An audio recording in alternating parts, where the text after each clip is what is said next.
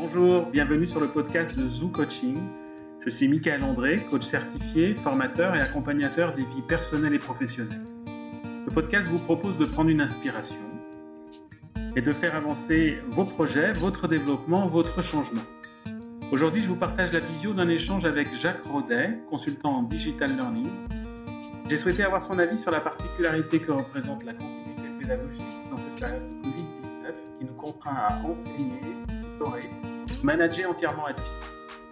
Dans cette interview, vous découvrirez en quoi le tutorat à distance a pris une place incontournable dans les dispositifs d'enseignement et d'accompagnement, à quelles conditions le tutorat à distance livre des effets positifs, comment mobiliser l'autonomie et la responsabilisation de l'apprenant à distance. Puisez de l'inspiration auprès de Jacques, prenez votre inspiration et zou, à vous d'inventer la tutrice, le tuteur que vous êtes. Bonjour Jacques. Euh, je vous remercie d'avoir répondu euh, à, cette, demande un peu spontanée par les réseaux sociaux et d'avoir été réactif. Euh, je suis sûr que cette interview nous, sera bien utile dans, notre contexte de continuité pédagogique. J'espère. merci Michael de m'avoir invité. C'est toujours un plaisir de pouvoir parler de, ces sujets liés à l'accompagnement, au tutorat à distance, qui sont qui sont des centres d'intérêt assez anciens maintenant pour moi. Et oui, j'ai envie de dire que, pour moi, vous incarnez euh, des, métiers qui étaient en émergence il y a 15-20 ans et qui maintenant sont, de fait inscrits euh, dans, dans, la réalité euh, métier, du fait de, de, des métiers. Et j'ai envie de vous poser cette question un peu spontanée, c'est comment dans une soirée vous répondez à la question, et vous Jacques, qu'est-ce que vous faites dans la vie? ben, je ne dis pas que je suis tuteur à distance. En fait, euh, euh, moi, au début des années 2000, je pensais qu'il y avait vraiment ce métier qui allait, qui allait émerger. En fait, hein. euh, alors, il existe hein, dans, certaines institutions qui entièrement à distance, hein, mais finalement, c'est beaucoup plus une évolution du métier de formateur et aussi, je pense, de celui d'enseignant. Et donc, euh, c'est plutôt une fonction seconde, le tutorat à distance. Et quand on se présente dans une soirée, on parle plutôt de sa fonction première. Euh, donc, euh, moi, pendant très longtemps, j'ai été, pendant une quinzaine d'années, j'étais consultant indépendant en digital learning. Aujourd'hui, je suis chargé de mission ingénieur tutoral au CNFPT, qui est le Centre national de la fonction publique territoriale. Et donc, euh, je me présente comme ça. Alors donc, je, oui, finalement, quand je dis ingénieur tutoral, bien évidemment, on me dit mais c'est quoi euh, Qu'est-ce que c'est etc.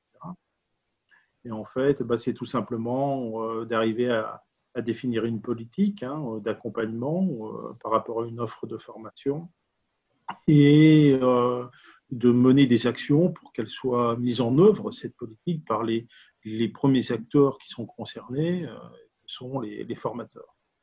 Euh, donc, il s'agit tout à la fois de définir euh, quels sont les besoins de soutien des apprenants, mais aussi de, concevoir euh, des interventions, des scénarios tutoraux, à quel moment faire telle intervention ou telle autre, et puis de préparer les, futurs tuteurs à exercer ces, interventions, et enfin bah, de pouvoir réaliser des audits, hein, parce que si on veut en matière tutorat comme en matière pédagogique, c'est jamais le premier jet qui est, le bon et il est important de s'engager dans une démarche d'amélioration continue hein, de la qualité et donc euh, faire des audits euh, euh, en, interrogeant aussi bien ceux qui réalisent le tutorat que les bénéficiaires. Hein.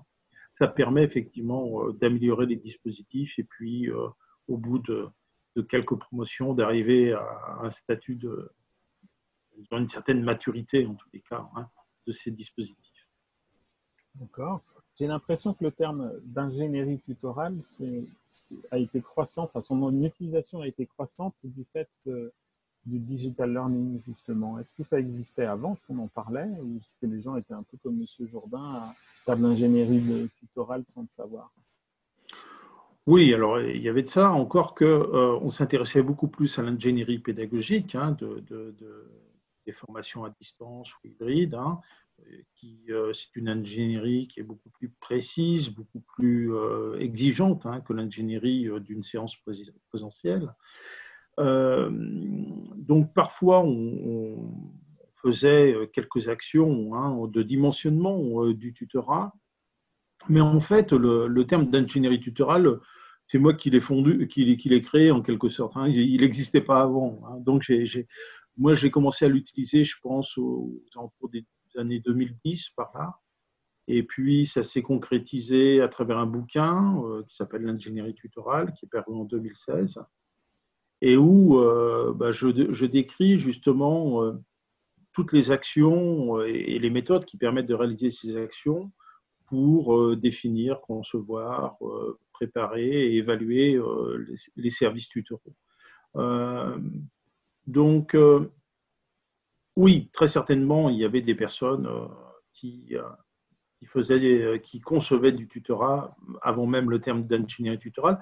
D'ailleurs, je dois dire qu'il n'est pas, pas un terme qui est repris par tout un chacun. Il y, a, il, y a, des personnes qui parlent plutôt de scénario d'accompagnement. Hein, et, des gens qui, ont vraiment creusé la question du tutorat à distance. Hein, donc, c'est, pas, c'est un terme qui effectivement qu'on entend de plus en plus, mais qui euh, voilà, qui n'est pas encore euh, quelque chose de, gravé dans le marbre, je dirais. Hein. D'accord. Le tutorat en lui-même, est-ce que vous diriez que c'est un accompagnement particulier, un accompagnement ingénierisé qui dans, dans une stratégie?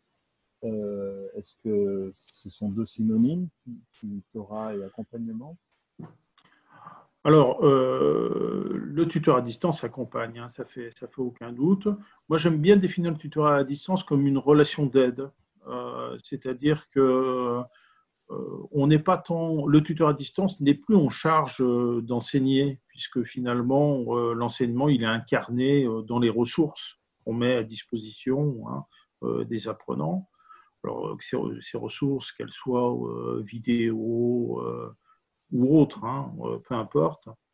Euh, mais en tous les cas, euh, c'est dans ces ressources et c'est confronté à ces ressources que l'apprenant va pouvoir engager son processus d'apprentissage. Par contre, il a besoin d'être soutenu. Alors, pour beaucoup de raisons. Hein. Déjà, le fait que bah, être en dialogue uniquement qu'avec des ressources, ça peut assez facilement créer un sentiment d'isolement. Hein, euh, euh, et donc, il y a besoin de remettre du, lien, de l'humain. Et, euh, c'est tout le propos en fait du tutorat à distance. Et c'est qu'est-ce que devient cette relation pédagogique qu'on connaît bien en présentiel lorsque les formateurs et les apprenants ne seront plus en coprésence et euh, qu'il y a un intermédiaire entre eux qui sont justement ces ressources. Et alors les tuteurs peuvent parfois, alors c'est souvent le cas des enseignants, des, formateurs, hein, ils, peuvent avoir participé à, la création des ressources, euh, pas forcément les avoir conçues entièrement, hein, mais on peut aussi très bien être tuteur dans un dispositif euh, où finalement on n'a pas, pas du tout participé à cette étape de conception des ressources, ni même au scénario euh, pédagogique, hein, à l'enchaînement des activités. Et donc, euh, donc le tuteur, oui, il est vraiment centré sur cette relation d'aide, sur l'accompagnement des apprenants afin qu'ils arrivent à atteindre leurs objectifs de formation. Donc, on parle souvent de facilitateur. Hein. Il y a une formule bien connue, euh, passer de transmetteur, euh, d'un rôle de transmetteur à celle de, facilitateur. Alors bon, bah, c'est plus ou moins aisé hein, pour, les, pour les individus. Je crois que ça dépend beaucoup de la représentation qu'ils ont de leur identité professionnelle. Euh, plus un individu va se sentir légitimé à être formateur ou enseignant parce qu'il détient euh, une expertise de contenu, euh, et que c'est d'abord ça qui qui le construit, qui construit son identité professionnelle, plus il aura de mal finalement à, adopter euh, une posture tutorale, en quelque sorte descendre de l'estrade et cheminer avec les apprenants en les ayant rejoints là où ils sont. Hein. Les apprenants, il faut aller les chercher, hein, parce que je disais tout à l'heure que le tutorat est une relation d'aide. Euh, il a de commun euh, avec euh, toutes les autres professions d'aide, c'est que les bénéficiaires sont rarement ceux qui en ont le plus besoin. Parce que ceux qui en ont le plus besoin ne vont pas solliciter l'aide. Et donc, si le, tuteur se contente d'être réactif, hein, c'est-à-dire d'attendre qu'il soit sollicité pour pouvoir agir auprès des apprenants, il va passer à côté de beaucoup de monde. Euh, et, ça va se ressentir, bien sûr, dans les résultats des apprenants et, dans les taux d'abandon, hein, parce que les dispositifs euh, de formation en ligne sans tutorat, ce sont des dispositifs qui, euh, bah, qui génèrent des taux d'abandon très importants. Et ça, quelle que soit la génération de formation à distance, hein, on peut remonter au, cours par correspondance du 19e siècle hein, jusqu'au MOOC beaucoup plus récent, du 21e, quand il n'y a pas de dispositif d'accompagnement, on enregistre des taux d'abandon très importants qui peuvent dépasser les 90%. C'est ce qu'on retrouve dans les, dans les MOOC hein, actuellement, dans la plupart des MOOC. J'ai l'impression, depuis la, mise en place de la continuité pédagogique, en tout cas dans, l'école dans laquelle je travaille avec les enseignants, euh, que dans le dialogue avec eux, je fais apparaître finalement ces gestes professionnels qu'ils ont en présentiel et qu'ils ne retrouvent pas dans un dispositif à distance, qui sont des, gestes professionnels de, prendre la température un petit peu, de voir si le groupe, on peut aller rapidement, euh, plus rapidement, moins rapidement, s'il faut revenir sur un point. Mhm. Toutes ces interprétations des feedbacks et que finalement le, tutorat présent dans l'enseignement euh, présentiel, il apparaît comme, vraiment quelque chose à penser, à ingénieriser, à, dont il faut penser les activités dans un enseignement à distance. Mais oui, oui, oui vous avez tout à fait raison. En fait, le, en présentiel, la situation même est génératrice bah, d'occasions. Euh, et on va passer euh, très rapidement euh, d'un apport à un soutien à peut-être une anecdote ou à un soutien qui ne sera pas cognitif, mais qui sera plus socio-affectif, par exemple. voilà. C'est naturel dans la situation d'interaction qu'autorise le, le présentiel à distance, même si aujourd'hui on a des outils euh, de communication synchrone qui sont très utiles, euh, qui caractérise quand même la formation à distance, c'est le temps asynchrone. C'est-à-dire qu'il euh, n'y a pas de simultanéité de, la communication entre les accompagnateurs et, et les apprenants. Et donc, ça veut dire qu'on est obligé d'essayer d'anticiper finalement. Hein. Donc, euh, euh, je disais tout à l'heure ne pas être réactif, mais au contraire être proactif, hein. euh, devancer les éventuels besoins de soutien des apprenants pour bah, leur apporter justement cette aide par avance. Hein. et ça va être aussi un, levier assez fort pour faire gagner les, apprenants à distance en autonomie. Parce que euh, l'autonomie, c'est quelque chose qui se construit hein, petit à petit. Euh, mais euh, si on ne sait pas, si un apprenant ne sait pas comment réaliser une tâche, une activité, il n'y a aucune chance qu'il soit autonome. Hein. c'est clair. Hein. donc le, support méthodologique est, extrêmement important. Et autant que finalement, je n'ai pas compris telle notion, est-ce que vous pouvez me le réexpliquer Ça aussi, c'est important. Mais quand on interroge les tuteurs à distance, ils nous disent fréquemment que ça ne représente qu'un quart à un tiers de leurs interventions, mais qu'ils ont bien d'autres interventions euh, sur d'autres plans. Euh, et je parlais du plan socio-affectif, mais on pourrait parler aussi du plan motivationnel, parce que garder sa motivation dans un parcours de formation, c'est pas toujours très facile, mais à distance, c'est encore plus compliqué. Hein. Et, et puis, on sait aussi que les apprenants qui savent parler de leur manière d'apprendre réussissent davantage que ceux qui n'en sont pas capables. Donc, on, a tout intérêt à avoir aussi en tant que tuteur hein, euh, des interventions sur le plan métacognitif, c'est-à-dire euh, d'amener les apprenants à conscientiser leur manière d'apprendre, à développer leur, euh, stratégie, hein, bien évidemment, hein, pas forcément se, contenter dans celle qu'ils maîtrisent, et surtout à savoir choisir quelle, quelle est la bonne stratégie pour eux qui est viable par rapport à une tâche qu'on leur demande. Et donc, bien sûr, toutes ces, euh, interventions, elles vont participer de la construction de l'autonomie euh, de l'apprenant. Quand j'ai échangé avec les enseignants la semaine dernière, on était, euh, je n'étais pas bien plus avancé qu'eux en expertise pédagogique là-dessus, mais on ressentait ensemble le besoin effectivement d'introduire des, des, sortes d'évaluations blanches, d'évaluations pour l'apprenant, d'évaluations peut-être qu'on appellerait formatives, formatrices, je ne sais pas. Et en tout cas, des, on a même appelé ça des positionnements, c'est-à-dire qu'il ne hmm. s'agit pas de d'évaluer le, savoir euh, emmagasiné, mais la compréhension euh, de là où on va, euh,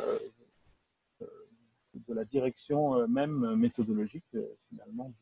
entre le feedback de ça a marché techniquement, est-ce que vous avez bien compris les tâches à faire, les consignes, et l'évaluation du savoir, on, voit que, il nous a semblé que dans l'enseignement à distance, il y avait besoin de petits sondages, de, qui, qui étaient autant d'occasions de, reproduire ces feedbacks qu'on a plus euh, du fait qu'on soit à distance. Est-ce que vous, confirmez cette pratique?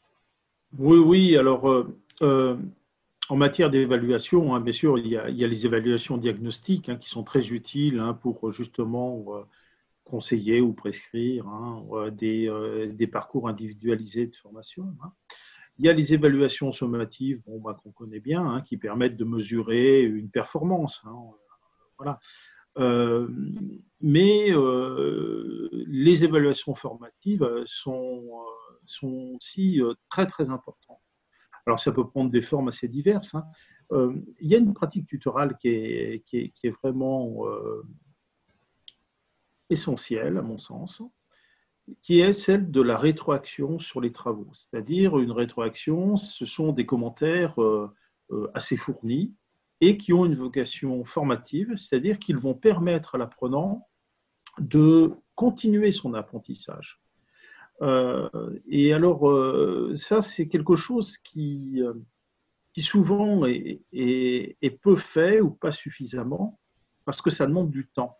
Et quand on a des promotions euh, d'apprenants, d'étudiants importants, euh, et qu'on leur demande des, réalisations aussi euh, assez complexes, eh bien, on n'a pas toujours, en tous les cas, lorsqu'on a fait la maquette de la formation, lorsqu'on a pensé son modèle économique, etc., on n'a pas toujours envisagé la rémunération de ces temps-là, hein, ces temps d'évaluation formative.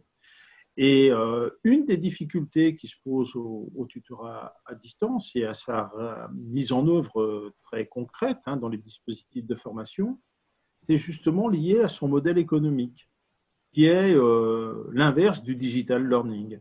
Parce que dans le digital learning, on consent des investissements dans la plateforme, dans la production des ressources, etc. On fait un investissement. Et puis, on, est capable à ce moment-là de, de, calculer un, seuil de rentabilité en fonction du prix de vente de sa formation. Hein, voilà. Et de toute façon, euh, cet investissement, il est le même que vos, formations euh, recueillent 10 euh, personnes, 100 personnes, 1000 ou 10 000 personnes. Hein. Alors que l'accompagnement, bah, c'est inverse. C'est comme pour le présentiel. Hein, c'est-à-dire que ça va être proportionnel au nombre, au nombre d'apprenants. Et donc, euh, il y a beaucoup d'institutions qui euh, euh, font le choix de la mise à distance de la formation pour plein de raisons, mais aussi pour des raisons économiques. Et donc, elles sont moins sensibles aux arguments en faveur du tutorat quand le, quand le constate que ça va avoir un impact non négligeable sur, leur, sur ce modèle économique. Alors, ceci dit, je crois que le tutorat peut être rentable. Il peut être rentable parce qu'il permet d'éviter les abandons. Et le coût d'un abandon, c'est, ça peut se mesurer. Hein. Et puis, euh, comme on fait mieux réussir les apprenants grâce au tutorat, eh bien, ça devient un, argument euh, commercial et, euh, et, de différenciation hein, concurrentielle. Donc, c'est. voilà, alors après, il faudrait faire des, calculs savants. Moi, je me suis essayé quelquefois sur des dispositifs précis, quoi, hein, et on arrive effectivement à, à dégager la plus-value du tutorat, y compris économiquement avec les enseignants, on se pose cette question effectivement du retour sur investissement euh, personnel, c'est-à-dire que euh, j'ai l'impression que, vous nous dites que le distanciel fait porter peut-être moins de charges de l'enseignant sur les ressources qui peuvent être prises et grappées, je dirais, et attrapées dans, les réseaux. Au réseau auquel appartient l'école des mines de, Saint-Etienne développe la pédagothèque, qui, mhm. sera bien euh, dans cet esprit-là, qui, est en développement en ce moment. Euh, et par contre, il y a comme une loi de Pareto, j'ai l'impression, les 20% euh, de tutorat présents quand on enseigne de manière traditionnelle, et d'ailleurs dont on ne se rend pas forcément compte qu'on fait du tutorat, mais on en fait, deviennent essentiels dans, dans le distance. C'est celui qui va maintenir euh, physiquement, je dirais, les, les, élèves derrière leur ordinateur et, leur motivation intacte. Alors oui, euh, en même temps, je pense qu'il y, a autre chose qui va jouer, euh, c'est l'autoportance du dispositif. par autoportance, j'entends est-ce que le dispositif est bien scénarisé? Est-ce que lorsqu'on propose une activité aux apprenants, les consignes sont claires euh, ils savent euh, qu'est-ce qu'ils ont à faire, comment le faire, sur quelles ressources ils peuvent s'appuyer, comment ils vont être évalués, etc. Euh, tout ça en présentiel, quand on lance une activité, on voit tout de suite dans le regard des, apprenants si on n'a pas été clair, ou etc. Bah, à distance, il faut le prévoir à l'avance. Et c'est vrai que si on a un, dispositif qui est bien scénarisé, où en quelque sorte il y a des ressources de support à l'apprentissage, mais qui sont des ressources. Ça peut être des, foires aux questions, ça peut être différentes choses, des didacticiels et autres. Eh bien, on va, euh, on va avoir peut-être besoin d'un tutorat humain un peu moins important. Mais euh, il y a euh, quand même un certain nombre de champs qui sont inaccessibles au, tutorat par les ressources, y compris les plus, euh, les plus novatrices, hein, comme les chatbots à base d'intelligence artificielle, etc. Euh, on n'est pas motivé par un chatbot, enfin, on n'est pas aidé à entretenir sa motivation par un chatbot. de la même manière, vous mettez en place des activités collaboratives entre apprenants, la gestion de la collaboration, la facilitation de la collaboration, c'est pas euh, des ressources euh, qui vont euh, qui vont pouvoir prendre ça en charge complètement, même si on peut expliciter au sein de ressources quelles sont les bonnes étapes, qu'est-ce qu'il faut faire pour qu'un groupe collaboratif soit ait une bonne cohésion, une bonne productivité. Oui, on peut produire un certain nombre de ressources, mais à certains moments, l'intervention humaine va être euh, absolument essentielle. Et alors sur le plan métacognitif, c'est peut-être encore plus parlant euh, parce que euh, c'est dans le dans le dialogue finalement avec les individus que on va pouvoir les aider à, conscientiser leur manière d'apprendre justement. Il y a une question qui est revenue souvent la semaine dernière, c'est finalement de demander un peu les astuces qui fonctionnent en me disant qui, par quoi il faut commencer dans, dans, ce, mhm. dans ce contexte particulier où on est amené à faire du téléenseignement rapide? Ben oui. Et pour que ce soit le plus motivant possible. Et j'entends aussi qu'une forme de réponse, ce serait de, de, tester des choses et de rester en, en métacognitif ou en feedback avec les étudiants pour savoir ce qui marche quand ça marche. Alors, entre les deux, est-ce qu'il y a quand même des, des, hmm. petites astuces, recommandations qu'on peut, euh, passer comme ça aux enseignants? Oui, alors bon, c'est vrai que depuis, depuis 15 jours, 3 semaines, là, on, voit bah, la, situation a amené l'ensemble des, enseignants, des formateurs à essayer de trouver des solutions. Hein. mais alors, des solutions finalement rapides et immédiatement, pouvant être immédiatement mises en, place. Euh, alors ça s'est traduit, à mon sens, par euh, plusieurs choses. D'abord, on, a mis en place des ressources.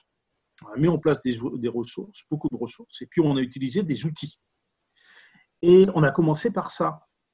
Euh, bon, il n'y a qu'à voir les webinaires, les classes virtuelles qui, sont, multiples. Enfin bon, voilà.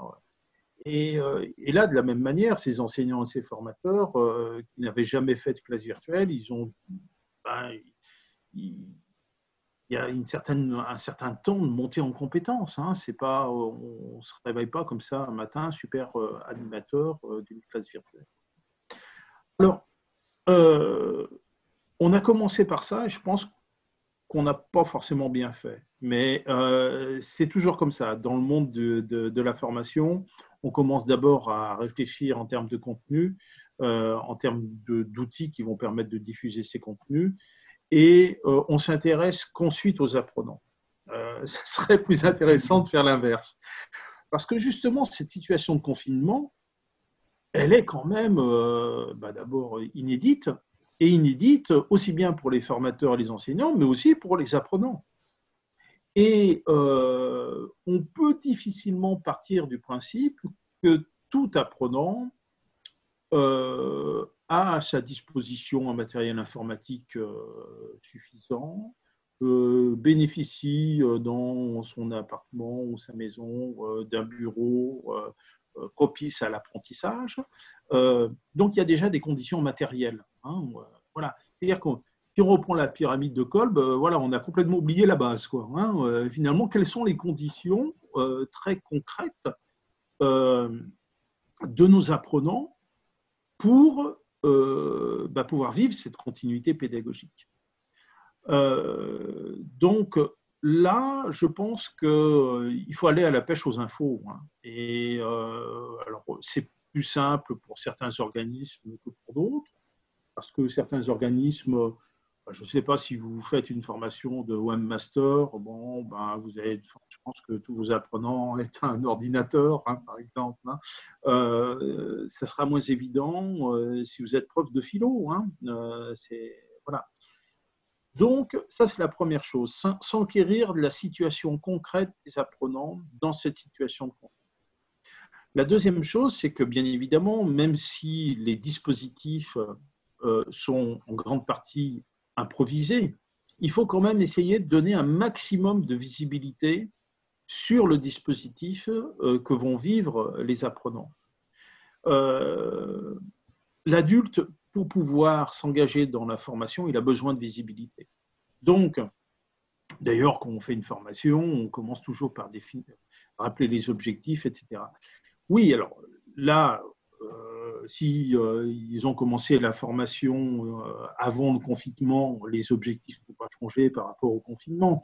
Mais néanmoins, ils vont, vont s'incarner, enfin leur poursuite va s'incarner dans des activités qui seront très différentes de ce qui aurait pu être fait en présentiel. Et donc là, il faut donner de la visibilité aux, apprenants sur comment eh bien, l'apprentissage, la formation va pouvoir continuer. Après, il y a une ressource qu'on ignore en présentiel et qui est pourtant hyper précieuse, c'est le temps. Parce que euh, en présentiel, euh, on, a, on a une formation euh, tel jour à telle heure, de telle heure à telle heure, dans tel lieu. Et là, en situation de confinement, c'est à chaque apprenant de définir ses temps d'apprentissage. Et là, ça reboucle hein, une autre question que je soulevais précédemment, c'est que, admettons une famille où il y a euh, deux enfants, hein, et on va partir du principe que les deux parents euh, peuvent faire du télétravail. Euh, je ne suis pas persuadé qu'il y ait quatre ordinateurs à la maison. Mmh. Et que même s'il y a quatre ordinateurs, la bande passante risque de souffrir un petit peu. Hein, si on est dans, dans, une région où il n'y a pas de fibre, etc Donc ça veut dire que euh, va falloir que l'apprenant identifie et euh, planifie de manière réaliste et non pas volontariste euh, ces temps d'apprentissage. Et les enseignants ne peuvent pas faire comme si euh, ces conditions, ces contraintes contextuelles n'existaient pas. Donc, moi j'ai vu ça, hein, même auprès de, de, ma fille qui est première année de licence. Ah, le, premier lundi, elle a croulé sous les, ressources à consulter et surtout sur les travaux à réaliser, et c'était infernal. et donc, je crois que euh, aider euh, les, apprenants à pouvoir planifier leurs activités, vérifier qu'ils ont bien la possibilité euh, et bien de, pouvoir réaliser les activités qui, leur sont proposées. Euh, c'est important. Ça passe aussi par le fait que les enseignants, les formateurs vont pouvoir quantifier le temps qui est nécessaire à la réalisation d'une activité. Et euh, si on prend une activité euh, d'apport, hein, on donne une vidéo qui fait 20 minutes, eh ben, ça ne va pas prendre 20 minutes à l'apprenant. 20 minutes pour le voir, l'enregistrement. Mais s'il veut prendre des notes, s'il veut revenir sur certains passages, alors en parenthèse, c'est un gros avantage par rapport aux cours, aux cours magistraux hein, qu'on qu peut donner, hein, c'est qu'on peut répéter, hein, l'apprenant peut répéter le, média. Euh, tout, euh, prendre des notes, euh, faire des petites synthèses, des fiches, etc. Tout ça, ça va lui prendre du temps. Donc, euh, en tant qu'enseignant, euh, on, a, parfois l'habitude de confondre le temps d'enseignement avec le temps présentiel du cours. Or, là, c'est tout à fait différent. Donc, euh, les aider à planifier hein, leur apprentissage, ça me paraît très important. Je dirais qu'il serait peut-être bon finalement de réduire les apports et peut-être euh, d'avoir davantage, ou en tous les cas plus euh, axé, accentué sur les activités, et notamment sur les activités euh, collaboratives qui peuvent permettre aux apprenants de se sentir moins isolés aussi, hein, et de, de, maintenir quand même l'existence du groupe hein, ou des sous-groupes. Dans tous les cas, c'est quelque chose qui, qui me semble important. Puis, bien sûr, il faut manifester sa présence. Hein, euh, faire circuler des signes de présence, euh, c'est le sous-titre de mon dernier livre euh, que j'ai emprunté à, à, Geneviève Jacquinot, qui était une des pionnières de la, formation à distance en France. Euh, c'est ça, c'est manifester euh, sa présence et surtout sa disponibilité à aider, à soutenir, à accompagner. Et donc, euh, ça peut passer par des choses très simples. Hein. Tout simplement, peut-être le matin, envoyer, alors euh, par l'outil que vous préférez, ça peut être même à travers une application smartphone, ou si vous avez une plateforme, ça peut passer par la plateforme, et simplement dire bonjour. Et voilà, redonner le menu de la journée. C'est des petites choses comme ça qui vont faire que les apprenants vont se sentir euh, non isolés et, euh, et, accompagnés. Puis après, bien évidemment, ils auront sûrement leurs questions, ils auront sûrement leurs difficultés qui amèneront les, formateurs et les enseignants à, interagir avec eux. Mais euh, voilà, euh, on peut aussi, pourquoi pas, euh, sous une autre forme, assurer des petites permanences. Hein, euh, pourquoi pas faire un, Zoom euh, ou, euh, ou, même une permanence téléphonique. Hein. Pour certains qui sont très isolés technologiquement, euh, ça, peut être une bonne solution aussi. Il hein. ne faut pas le négliger. Euh, donc, euh, finalement, montrer que bah, qu'on est là et qu'on est disponible. C'est la, disponibilité, c'est la première qualité que les apprenants reconnaissent à un tuteur. Hein. Et alors, parce que je crois qu'on on est tombé dans, dans peut-être le schéma inverse, nous, dans, dans notre contexte, c'est qu'on est allé vers euh, du télé-enseignement euh, un peu systématique, c'est-à-dire qu'il y a une surprésence peut-être des Zooms, justement, des, des Skype, euh, pour, pour faire ce qu'on connaît déjà, hein, c'est réinventer les, les conditions d'apprentissage qu'on connaît en présentiel. Est-ce qu'il y aurait un, un, danger de démotivation? Je connais un peu la réponse. La réponse est dans la question. Que, ouais. euh, je sais qu'en fin de semaine dernière, on se disait les, les étudiants ne vont pas se maintenir dans cette posture pendant très longtemps parce qu'il y a de la démotivation qui, qui arrive. Bien sûr, bah, c'est-à-dire que bon, euh, moi, j'enchaîne pas mal hein, en ce moment de, de classes virtuelles ou de réunions avec des collègues, etc. Et c'est vrai qu'on a on en a ras-le-bol, quoi. C'est lourd. Alors, plus, je vous dis, moi, parfois, c'est pour faire des réunions. Donc, les réunions, c'est beaucoup moins exigeant qu'une démarche d'apprentissage. Hein. Euh, euh, euh, donc, non, il ne faut pas tout passer en synchrone. ça, c'est clair. Il doit y avoir des activités asynchrones. en plus, le temps synchrone, c'est un temps contraint. Hein. c'est comme, comme en présentiel. Hein. Or, le confinement va aussi donner une autre perception du temps aux, apprenants. C'est-à-dire que la semaine, moi je le vois même euh, avec euh, mon épouse qui télétravaille. D'habitude, elle travaille cinq jours par semaine. Voilà, elle répartit sa charge de travail, y compris avec, sur le week-end. Donc, euh, donc finalement, plus on va mobiliser les, apprenants sur des temps contraints synchrones, plus on risque effectivement, en plus dans ces temps synchrones, souvent sont un peu passifs, pas toujours, hein, euh, mais euh, ils peuvent être passifs, et donc euh, on, va, on va les perdre au fur et à mesure. Hein. Donc, non, moi je vais proposer au, début là, du confinement un, petit scénario pour transformer une journée présentielle en, formation à, distance. Alors, c'était plutôt à destination des organismes de formation qui font des, stages d'une journée ou de deux jours, hein, enfin voilà. Et euh, je proposais de commencer effectivement par une, classe virtuelle, c'est-à-dire un temps synchrone qui scande, qui permet de présenter, de montrer, enfin déjà de passer un peu d'apport, mais aussi de montrer euh, et d'expliciter l'activité qui va être faite en asynchrone. Et puis euh, de, laisser suffisamment de temps aux apprenants pour réaliser leurs activités, euh, d'assurer une permanence euh, pour pouvoir répondre à leurs questions éventuelles et en fin de journée, pouvoir faire une autre classe virtuelle un peu plus longue que la première et qui servirait surtout à mutualiser et à, faire de la remédiation sur les productions qui, étaient, qui avaient été produites durant la journée.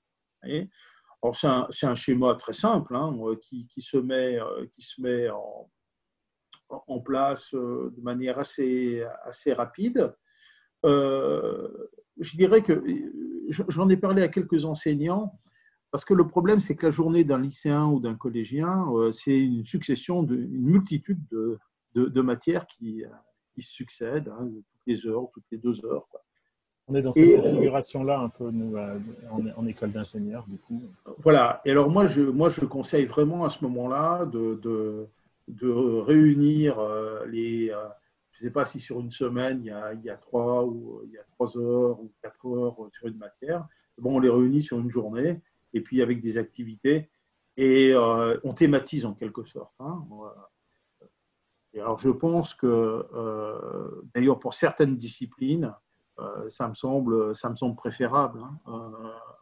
Euh, parce que j'ai toujours été étonné, moi, euh, pour l'enseignement des langues, hein, d'avoir d'avoir des cours d'une heure quand vous êtes 30, il y a quoi il y a, 10 secondes de plus de parole par, par apprenant, alors qu'en fait, on pourrait très bien immerger pendant un temps plus long les, les élèves dans dans un environnement euh, uniquement, uniquement anglophone. Quoi. Et, je pense qu'ils apprendraient autant, hein, sinon plus. Alors justement, je voulais poser un peu ce qui peut paraître comme un paradoxe, euh, c'est que la distance nous fait un peu éloigner, euh, nous mm. fait nous éloigner des apprenants. Et mm. l'exemple de, des cours de langue est intéressant parce que dans, le contexte professionnel qui est le mien, que je connais bien, il y a, il y a du tutorat de langue et euh, il semblerait que la, chaleur de l'accompagnement de proximité euh, euh, subsiste à, la, distance. Donc, les, enseignants disaient ça fonctionne bien. Est-ce qu'il y a un, vrai paradoxe à mettre de la distance dans le tutorat? Est-ce que c'est perdre de la, de la chaleur d'accompagnement? Moi, ce n'est pas quelque chose que j'ai remarqué. Hein. si vous voulez, je, je dirais j'ai presque même remarqué l'inverse.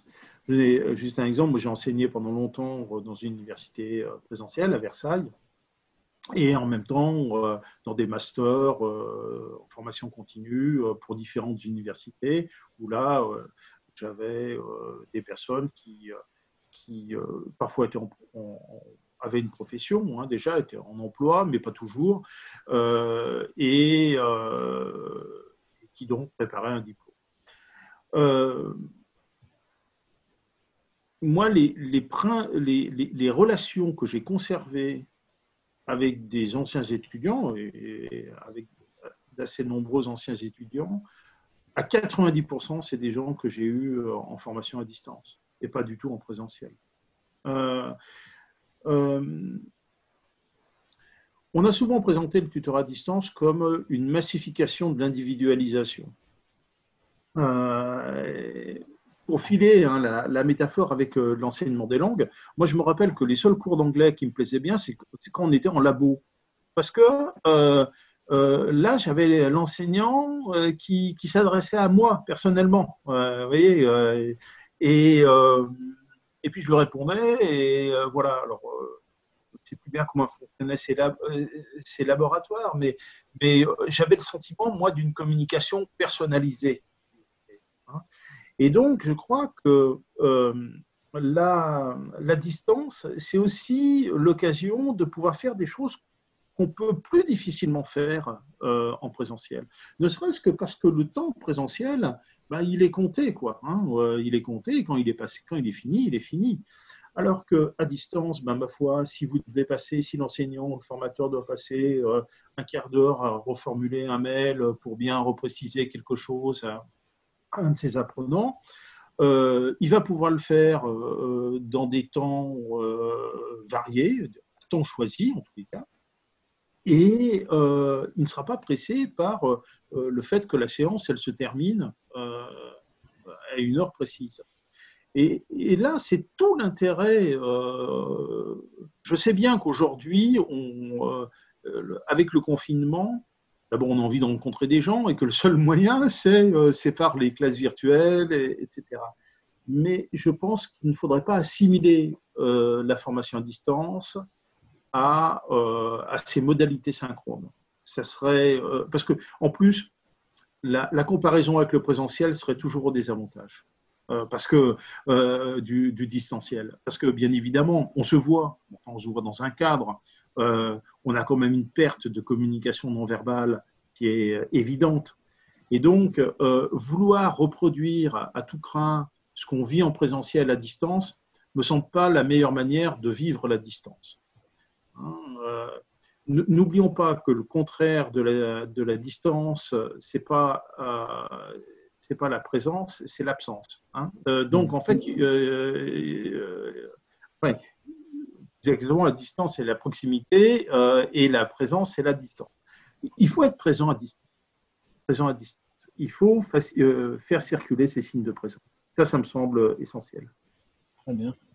Alors depuis, euh, depuis une semaine, j'ai lancé, parce que je suis coach, j'ai lancé des ateliers à distance, des ateliers que, je faisais en mmh. présence et, que, et, je vois aussi, je comprends mieux à vous écouter les, intérêts que j'avais relevés. Effectivement, des gens de toute la France peuvent, communiquer.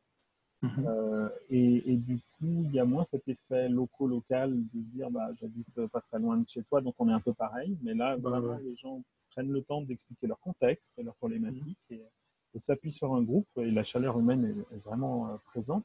Après, la réflexion que je me faisais, c'est que euh, ben, les gens choisissent de s'inscrire. Euh, il y a une interdépendance entre les participants. Mmh, mmh. voilà, c'est de l'autonomie vraiment euh, et, des choix conscients. c'est un peu moins le cas dans le cadre académique de nos grandes écoles, de nos universités, où le, où l'apprenant a plus ou moins d'autonomie, on va dire, nous montre plus ou moins de sécurité par rapport au suivi de, de, ce qui est proposé. Est-ce que vous auriez, peut-être d'ailleurs pour finir cette, cet mhm. échange, euh, ben, des modalités d'intervention possibles pour, euh, pour rendre un peu plus autonome, pour, euh, pour optimiser cette relation pédagogique entre l'apprenant et, son enseignant?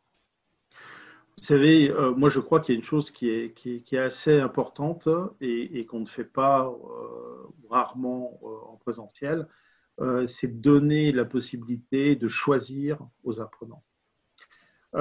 et donc, finalement, c'est plus facile à distance parce que vous prévoyez une activité, bah, plutôt que d'en prévoir une, vous envoyer deux, trois, et puis ils n'en ont qu'une à réaliser, mais ils vont choisir. Et ça, ça va, euh. Euh, bien sûr, il faut que ce soit des activités qui vous permettent euh, d'atteindre les mêmes objectifs hein, que, vous avez fixés, mais, c'est quelque chose qui me. La, notion de choix, elle est extrêmement importante dans la construction de la motivation. Et puis, finalement, quand l'individu a choisi une activité, c'est qu'il a fait un calcul, euh, même inconscient, c'est-à-dire que entre euh, la capacité qu'il se reconnaît à pouvoir la réaliser et euh, le bénéfice qu'il peut en tirer. Et donc, il va, faire ce, il va faire ce calcul inconscient entre les différentes activités. Et donc, on a tout à gagner à donner des choix à, nos apprenants, y compris dans le, dans le modèle académique. J'ai fait même ma formation euh, à l'ingénierie de la formation à distance aussi avec le dernier auprès de la Télé-Université du Québec. Et euh, ce que j'avais adoré dans ce parcours, c'est que, euh, bien sûr, j'avais des blocs thématiques, en quelque sorte, et à l'intérieur de chacun de ces blocs, il y avait des cours. et pour chacun de ces cours, il y avait un nombre de crédits. voilà. Et pour chacun des blocs, regroupant différents cours, je devais obtenir un certain nombre de crédits. Mais la somme des crédits de tous les cours d'un bloc était bien supérieure, deux ou trois fois supérieure au nombre de crédits que je devais obtenir pour un bloc. Ce qui fait que j'avais réellement des possibilités de choix. Euh, je trouve que dans euh, l'enseignement universitaire en France, euh, je connais moins bien les, grandes écoles hein, et les écoles d'ingénieurs, mais souvent on néglige euh, cette possibilité de choix euh, et euh, on prescrit finalement le parcours à tout moment à l'apprenant. Et si on ne fait que de la prescription, ben, on ne responsabilise pas du tout l'individu et on n'encourage absolument pas l'exercice de son autonomie. Ça, c'est certain. Donc, je ne sais pas si, si la situation distancielle qu'on vit aujourd'hui et, de confinement peut amener à, certains à prendre conscience de l'importance de donner la possibilité de choix aux apprenants. Mais euh, même s'il n'y en a que quelques-uns qui en prennent conscience, c'est super. Hein. Merci beaucoup, Jacques. Est-ce qu'il y a quelque chose que vous voulez ajouter ou quelque chose qui n'a pas été évoqué que vous vouliez, euh, sur lequel vous vouliez intervenir? Euh, non, euh, je pense qu'on a fait un, tour. Après, bon, bien évidemment, je suis assez présent sur les réseaux euh, sociaux, donc vos auditeurs peuvent me joindre facilement hein, sur, sur l'un ou l'autre si, si jamais mes propos ont soulevé des questions, des remarques ou des, ou, des avis tranchés. Avec plaisir. Très bien, merci beaucoup. Bonne continuation à vous. Merci bien.